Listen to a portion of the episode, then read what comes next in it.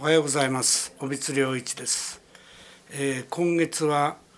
オリジン生化学研究所の前田所長との対談ということでお話ししたいと思っております。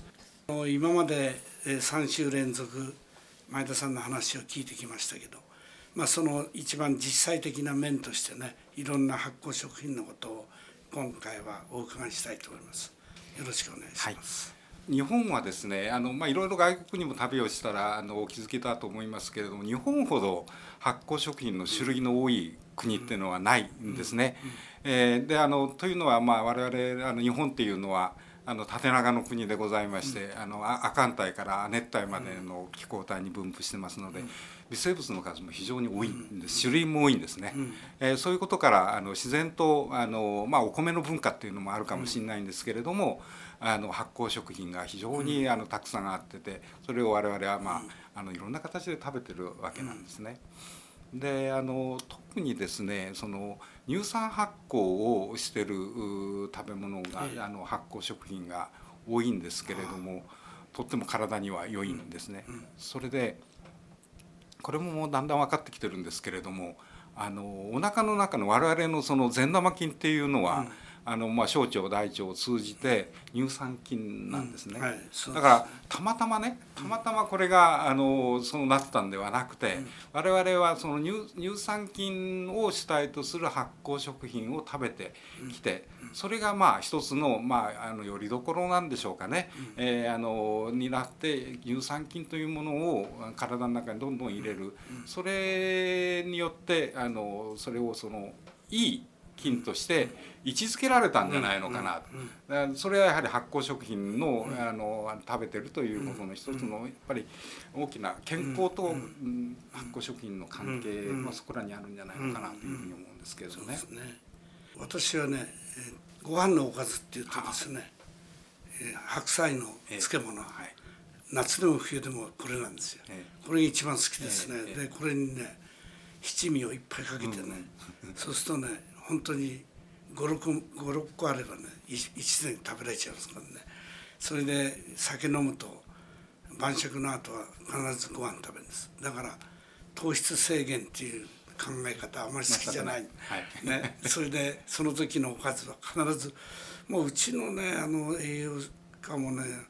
よく種が尽きないでもう必ず白菜が出てくるんですよ。私にはね、えー、でも本当に楽しんで食べてますよ、でその,、まあ、あの白菜のお漬物っていうのは乳酸発酵されたものなんでね、浅漬けであってもあるいは古漬けであってもそれなりの美味しさがあるわけでございますけれども発酵食品のその代表でありますあの乳酸発酵したお漬物、えー、そういったものを我々日本人のその私自身これまああのまあ推論なんですけれどもね。あのそういうものを食べてるから日本人って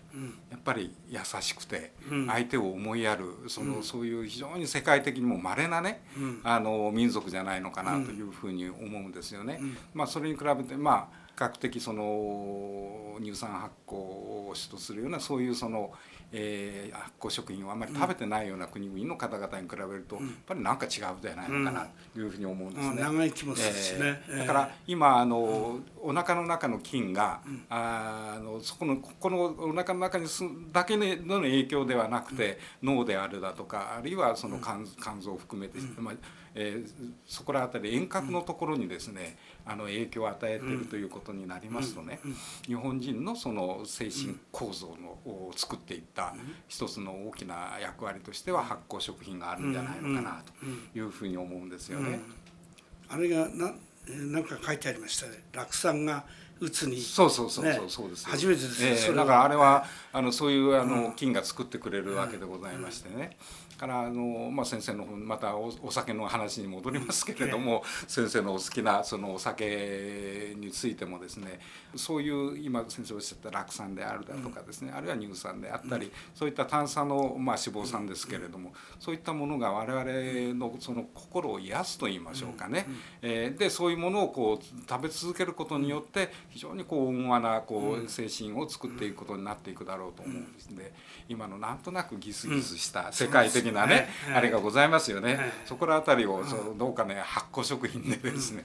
あの救えることができるんじゃないのかなと思ってはいるんですけれどもね。いいですよね、うん。本当に。発酵食品って言えば日本の文化は醤油だと思ってるんですね、はいはい、醤油がなかったらどうにもなんないですね。我々我々っていうか私が少なくとも。何にでも醤油かけてく塩分大好きですからね。ですからやっぱりあの醤油なんていうのは外国にないですもんねああいうのね。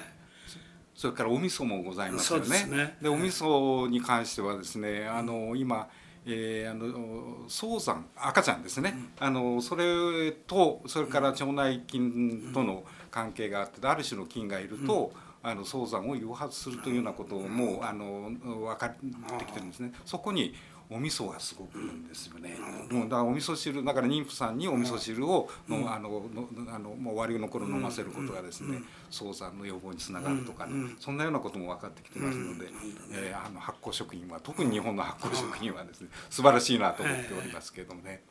でやっぱり日本のいい伝統に戻らなきゃいけないですよね。はい、今多少は若い人の食は我々とはまた違ってきてるでしょうからね。でお米に発酵食品に合うお米と、やっぱり先生の食生活は非常に私は正しいと思いますので、ぜひそのままお続けいただきたいと思います。これで96歳まで生きるつもりでいるんですけどね。96歳の人に会ってもう随分元気づけられちゃったんですからね。もう80なんていうのはまだ子供だとい。う気になってますので、えー、ぜひそうし発酵食品を大いに、えー、使った伝統食で本当に共生っていう意味がね、はい、だんだん皆さんに理解されてくればいいと思いますね。